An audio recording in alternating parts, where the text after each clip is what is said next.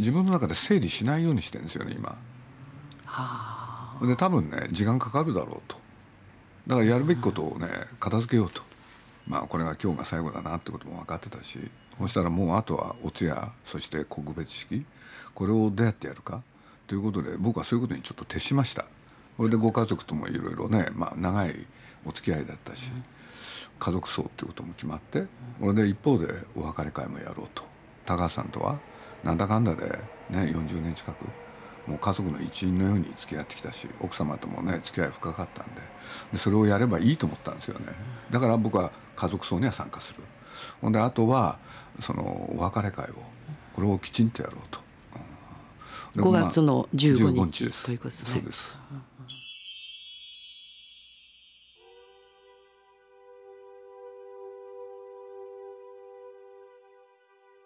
世の中にこんなに頭のいい人がいたのか。それが高畑勲に初めて出会った時の衝撃だった。頭がいいだけじゃない。人を怒らせその人自身が潜在的に秘めていた能力を引き出すことでも一流の人だった。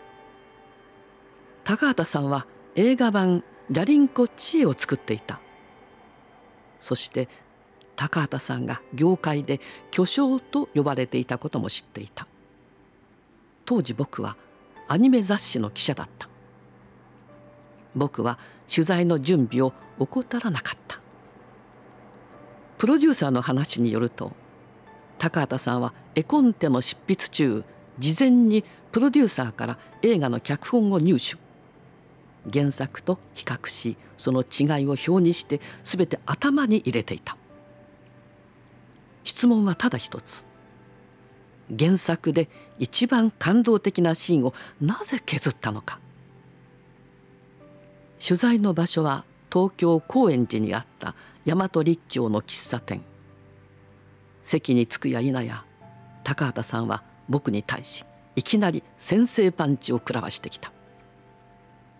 僕が原作を読んでどこが気に入って映画を作ろうとしたのかそういうくだらない話を聞きたいんでしょう。心の準備はできていた。そのパンチを無視して僕は用意しておいた質問を浴びせた。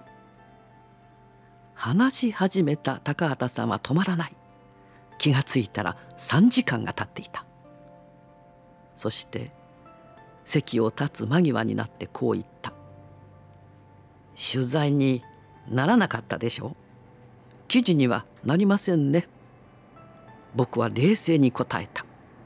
ちゃんと記事にします。この日をきっかけに僕は映画の完成の日まで毎日高円寺まで通うことになる。そして高畑さんと話した。その完成披露パーティーの席上を高畑さんは僕を捕まえてこう言ってくれた「あなたのおかげで自分の考えが整理できた。ありがとう」僕が映画を作る喜びを知った瞬間だった。映画の出来は言うまでもない。素晴らしい作品に仕上がっていた。振り返ればこの毎日が僕をしてプロデューサーに仕立てた。調べてみると取材したのは1980年の暮れ。あれから37年の歳月が流れた。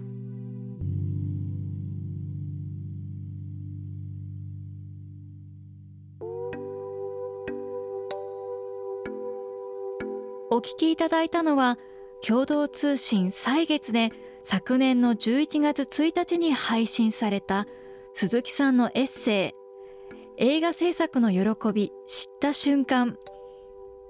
朗読は鏡幸子さんです。鈴木敏夫のジブリ汗まみれ。今週は4月5日に82歳で他界された高畑勲さんを追悼して鈴木さんが在し日の高畑さんについて振り返ります。聞き手は元 NHK アナウンサーの鏡幸子さんです。鏡さんは1987年公開の高畑勲監督によるドキュメンタリー映画柳川掘割物語でナレーションを担当しています。あの高畑さんってた多分この辺にこう見てこのいらっしゃるんじゃないんですかね。そうです、ね、今日もここにいらっしゃるような気がするんですけども、まあ、ありがとうっていうことでしょうかね。一緒に付き合ってきたじゃないですか、えー、それこそあのかなり濃い濃い関係で、ええ、だから人間ってのは面白いもんで、ね、濃い関係を続けた場合、ね、いいだけじゃないですよね。まあそりゃそうですよね。でむしろ腹立つの方が多い。はい。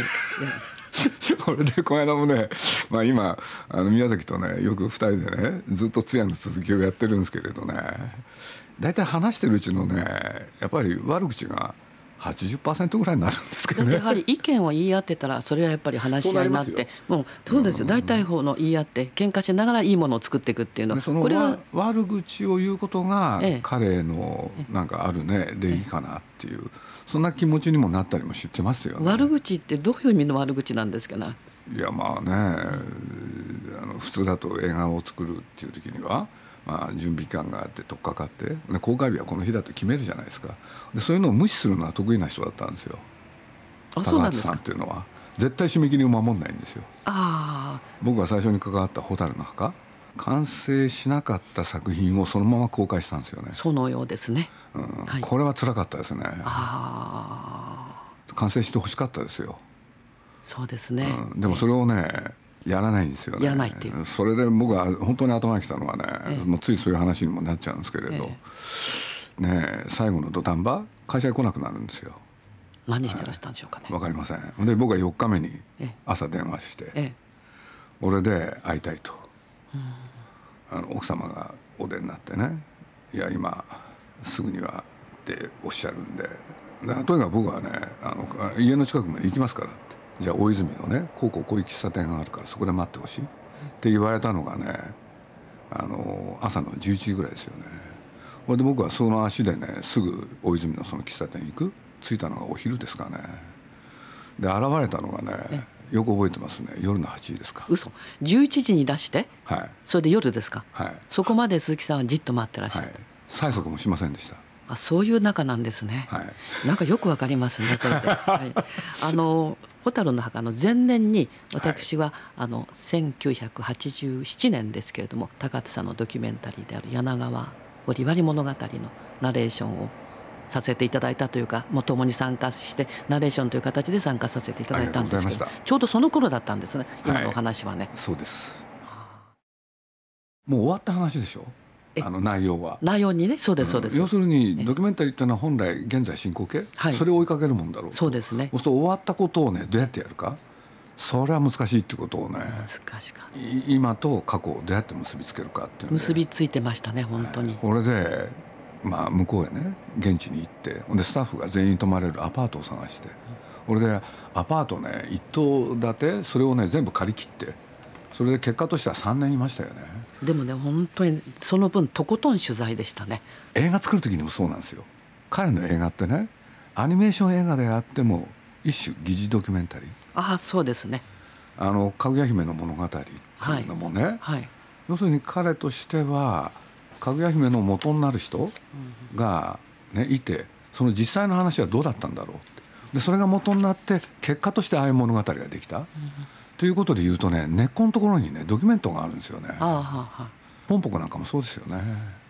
山を巡ってねもしかしたらそこに住んでたタヌキと人間との間に戦いが起きたかもしれないそれをどうやってドキュメンタリーチックに描くかっていうのは彼のテーマでしたからね。うんうんでもその思いというかドキュメンタリー的な思いが根元にあるということはもうずっと抱えていらっしゃるそうですね。それがいろんな作品に現れてきたということでいいんでしょうか？それはやっぱりその取材力とか勉強なんか勉強が趣味っていうふうに伺ったことあるんですけどもやっぱりそういうことでしょうか？研究勉強ですよ、ね、勉強が。そういえばですねあの柳川の中でもね、まあ、白州、はいはい、北原白州ですけどもあの白州のところもとことん私あそこで初めてね柳川の人たちがいかにね白州祭祭りですか、はいはい、大事にしてるか分かりましたよ。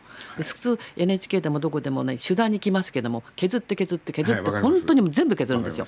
で削っていくことによる力がねあるんですよ削ることの。だけどあれぐらいとことん長いとまた違う深さとかね広さとかね。あこういうものだったのかなってね。激しい怒りじゃなくて、はい、激しい怒りが見えないんですよ。私たちドキュメンタリーどちらかというと激しい怒りなんです。じゃなくて、ね、そうなんそうじゃなくて激しいんじゃなくてこう日常的な中にねこう自然にあそうなんだかなってね気がつかせるという。だから不思議なんですよね。日常は違う人だったんですよ日常は激しいんですよ。えそうなんですか？そうなんですよ。で日常は激しいくせに映画作るっていうとね、アルプスの少女ハイジとかね、赤毛のアンとかね、なんか優しくなるんですよね。それは作品として作品としては自分が作り出すものはこういうもんだと全部そうです。でその中から何を伝えようとしてるんですかね？お伝えしてやっぱりね伝わってますよゆったりしたその時間が必要だと思ってる人なんですよ。でねお客さんに共有してほしいんですよ。その場にいるような気分になってほしいんですななりました。これが彼の大きなテーマです。だからお客さんにね映画で何を見せるかって言ったら自分がまるでそこにね立ち会ったかのような体験をさせるっていうのが彼のね手法の大きな一つの大事なものでしたから。その思い出ポロポロっていう作品の中で、はい、それこそ NHK の映画のあるワンシーンの中にねテレビの中でひょっこりひょうたん島がね放送されてるっていうそういうシーンを作りたかったんですよ。それで高橋さんからね僕は見たいって言い出したんですよ。で僕まあねどうしてですか？っつったらいやちょっとある歌詞を知ったと「虎ひげの歌」はい、それからもう一つはね「ドンガバチョの歌」かな、うん、そしたら高橋さんがこのね歌が面白いから作品も面白かったに違いない。だから見たいからって言われたから分かりました。じゃあ NHK に問い合わせますって。で電話してね NHK に問い合わせたら、あんだけあった本数のうち残ってたのは8本なんですね。だからね NHK おかしいんです。その代わりね、えー、渡辺さんっていう人いましてね作った。もうそれが悲しくって自分で持ってます。え？全部持ってらっしゃるんですか？ほとんど。じゃあこれぜひ聞いてくださいね、2本しかなくてなかったでしょ？そしたら僕のねその「虎ひげの歌その他」がね入ってないと。俺で鈴木さん探してくれと。俺で残りの6本もいただいたんですよ。ところがなくて。ところが高橋さんがねその歌が聞きたいっておっしゃるんですよ。ないものを聞きたい。ないものを聞きたいとおっしゃる人なんですよ、それでからですよ僕はそれで仕方なくコロンビア日本コロンビアそこで主題歌が出てたから。あそれであったんです、ね、そこにねないかって聞いたんです、ええ、ありませんでした。ありませんでした。でなくて、ええ、高橋さんにねコロンビアにもないんですよね。それ何年ですかそれ？だから1990年ですよ。1990でしょうがなくて喋ってたら高橋さんがね宇野さん要するに誠一郎さん。作曲者だはいはい、そしたら宇野さんだったらねその曲を持ってるんじゃないかって僕は高橋さんに言われて、で僕は宇野さんに会いに行くんですよ。目黒にあった彼の家に。それでこうこうこういうわけで映画の中で使いたい。その2曲をねあのぜひね聞きたいんでね、えー、その音源は残ってますかね？って言ったら宇野さんっていうのは非常に明るい方で「いや僕は全部ね手元に置かないんだよ。知らない」って言われてね。これ でも本当困っちゃうんですよ僕。で仕方なくね僕、まあ、ね僕ってまあアニメーション雑誌やってたからマニアと呼ばれる人のねネットワークを知ってたんですよ。そこの一人と話してこうこうこういうわけだけどそういう音源って見つかるかなって。それで話し合ったんですよ。そしたらそいつが3日後見つかりましたって。あそうだったんですか。僕びっくりしちゃって、えええ？ってあんだけさんざっぱら探して NHK にもない日本コロンビアにもない宇野さんのところにもない人見座にもない？それがなんで見つかったんだって言ったらなんと10年前それここ去るねラジオでやったことがあるらしいんですよ。懐かしのひょっこりひょうたん島って。これどっかの放送局ですけどね。でそれの音源をコピーあのね録画した人が録音した人が札幌にいたんですよ。音は手に入りました。で手に入ったでしょ？でも僕は不思議だったんですよなんであんだけ探したものをこの人は持ってるんだ？って言ったらな、ね、その番組の内容を聞いて分かったんですけれど中山千夏さんのお母さん。博士君やってたでしょ？そしたらそばにいて全部ね、録音してた。録音してた。その音源をラジオで放送したらしいんですよ。ああそうですか。それで手に入って僕らその当時ですからカセットテープで、ね、映画の中に入れたんですよそうだったんですか。そうなんです。そこまで鈴木さんなさったんです、ね、そこまでじゃないんですよ。もっと。やっと音が聞こえたでしょ？そしたら高橋さんがすぐね楽譜に起こしてね？でこういう歌でいいなっていうことになったら次に高橋さんが言い出したのが人形の振り付けがどうなってたか知りたいって言い出して。そうだったんですか。はい。だったけど人形を動かした人がいるでしょって言ったらもうやめてらっしゃったんですよ。でそこまで尋ねましたよで訪ねてってその人に再現してもらったんです。でそれをもとに絵を描いたんですよ。えー、そこまで再現やりました。まあねそうやって考えるとやっぱり高橋さんって徹底してますよね。そうですね。でそれやらないとね、うん、あのななんていうんですかね。それやってもねおねありがとうね一つも言わない人でしたよね。まあ、まあ当然だという当たり前ですよ。まあそうなん、ね、彼にとっては。まあ仕事ということで徹底的にやんなさいそうです。やんなさいって意味です、ね、だからねあの僕に対してお礼は言わないんですよ。あのどんな時にも言わなかったですからね、うん、だから僕ねある時にねなんとなく気になったんですよね。なんで俺言わないのかなっつって。そしたらね問わず語りに彼が語りましたよね。だって共同事業者でしょって。一緒にやってんのにねなんで礼なんか言わなきゃいけないんだって。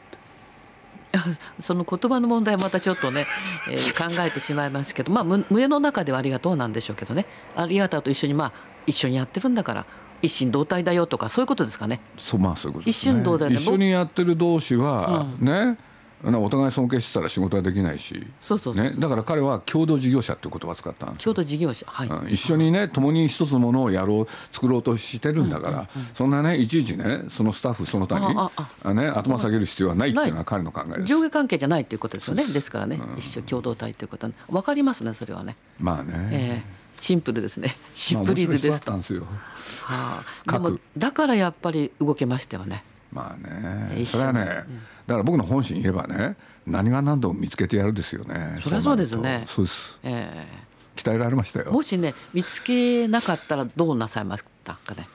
探せば見つかると思ってるんですよどっか鈴木さんもそうなんですよね、はい、絶対大丈夫だと。悔しいじゃないですか。そうですね。それだけでしたプロ同士ということですよねやっぱりね。まあ僕はあのスタジオジブリの社長で徳間康義って男がいたんですけどね。高橋さんに会った瞬間に言いましたよね。ああいう一見優しいやつが怖いからなって。何ですか、はい、でもその怖いっていうんだってほら怖いって別にいろんな怖いっていいですよだって。褒め言葉でもある。褒め言葉ですよ怖いっていうのは。まあそれはそうですよ、うん、恐ろしいのはダメですよ。でも怖いっていうのはやっぱりいいかなと思って、はい、まあそうですね、はい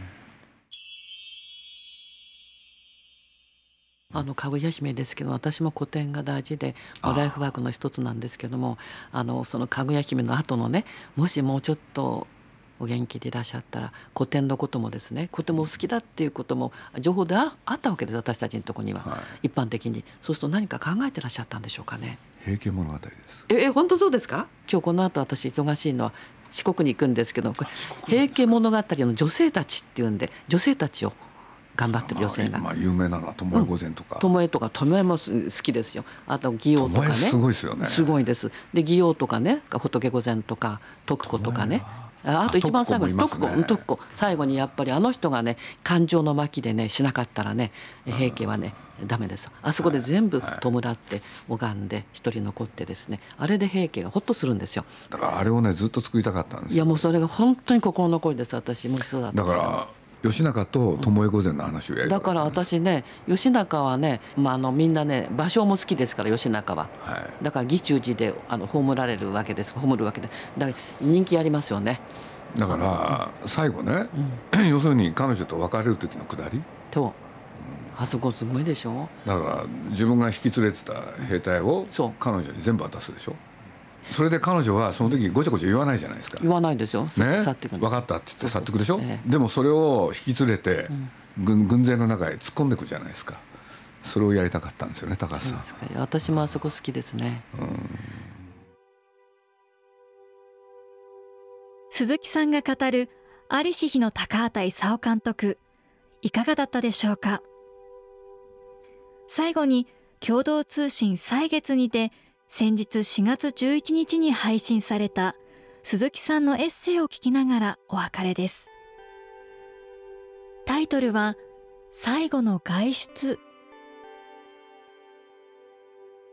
3月30日名古屋への日帰りの仕事の後僕は宮崎五郎らと一緒に病院に駆けつけた。東京駅から赤羽へ。駅前でタクシーを拾って病院へ。病室は最上階にあった。僕らより先に宮崎駿がジブリの女性スタッフと共に待合室で待っていた。僕が先に入室して宮さんを促す。宮さんが押し黙る。何も話さない。仕方がないので僕が前に出る。そしてベッドの反対側に回りベッドに横たわる高畑勲の目をしっかりと見て大きな声で話しかけた。その一週間前のことかジブリ美術館に柳家小三治師匠を招いて落語会を催した。その会に高畑さんも奥さんと連れ立ってきていた。高畑さん夫妻は小三治師匠の大ファンだった。演目は2つ。その一つ。泥棒話の出来心が素晴らしい出来だった。後で師匠に尋ねると1時間たっぷりとこの話をやってみたかったらしい。普通は15分で終わる話。それを小三治師匠の師匠小三は30分やった。だったら俺は1時間。自分にとってそれはチャレンジだったと小三治師匠が教えてくれた。とこれは落語会の後の慰労会での話。高畑さんの体調が優れなかったせいだろう。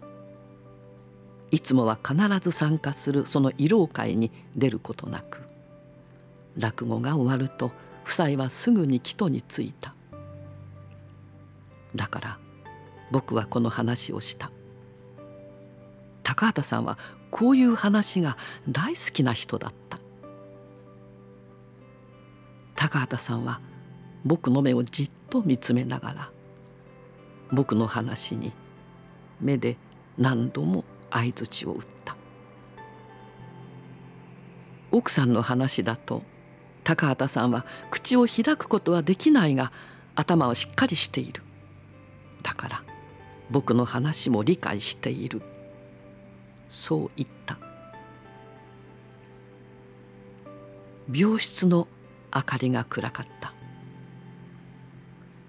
高畑さんの家族もいた。宮さんは部屋の隅の方に身を寄せて大粒の涙を流していた。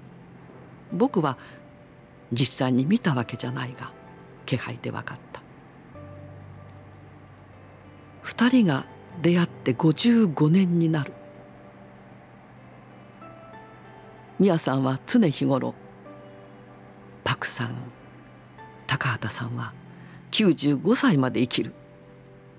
俺と鈴木さんの弔辞を読むのはパクさんだよ」と言い続けた。ジブリは3人でやってきた会社だった。4月5日午前1時19分。高畑さんは亡くなった。去年82歳。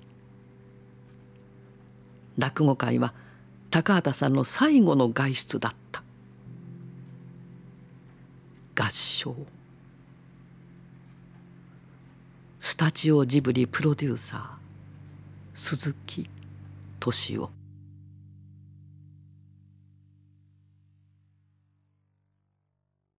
鈴木敏夫のジブリ汗まみれ。この番組はウォルト・ディズニー・スタジオ・ジャパン。ローソン。アサヒ飲料。日清製粉グループ。au ブルボンの提供でお送りしました。